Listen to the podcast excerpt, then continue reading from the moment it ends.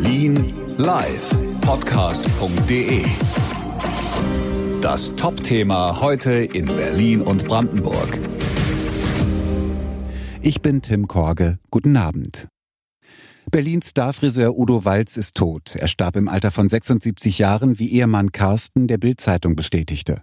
Walz hat Stars wie Romy Schneider und Marlene Dietrich frisiert, später Demi Moore und Claudia Schiffer und auch Bundeskanzlerin Angela Merkel. Ihm gehörten fünf Salons, drei hier in Berlin, zwei in Potsdam und einer auf Mallorca. Sein erstes Geschäft eröffnete er 1985 am Kudamm. Walz litt an Diabetes, arbeitete zuletzt im Rollstuhl weiter. Vor zwei Wochen sei er aber nach einem Diabetesschock ins Koma gefallen.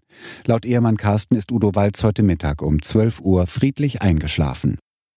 Der aktuelle Teil-Lockdown sollte nur bis Ende November dauern. Cafés, Kneipen, Restaurants und auch die Kulturbetriebe könnten aber nach Tagesspiegelinformationen bis ins neue Jahr geschlossen bleiben.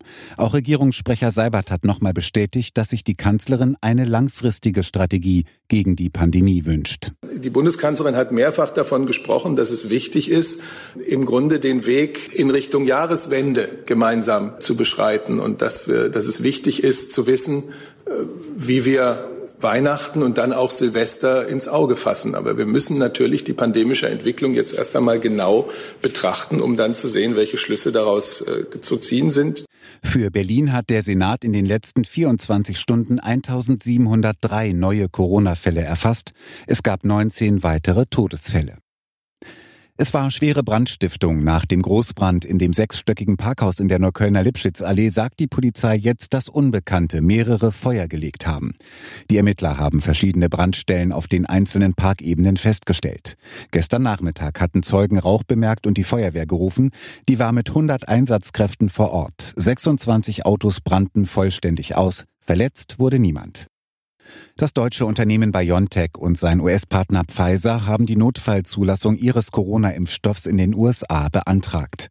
Der Antrag wurde bei der Zulassungsbehörde FDA eingereicht. Damit könnte noch im Dezember Serum für Hochrisikopatienten zur Verfügung stehen. In den USA sind binnen 24 Stunden mehr als 2200 Menschen an den Folgen einer Corona-Infektion gestorben. So viele Tote gab es zuletzt im Mai. Hören, was passiert berlinlivepodcast.de.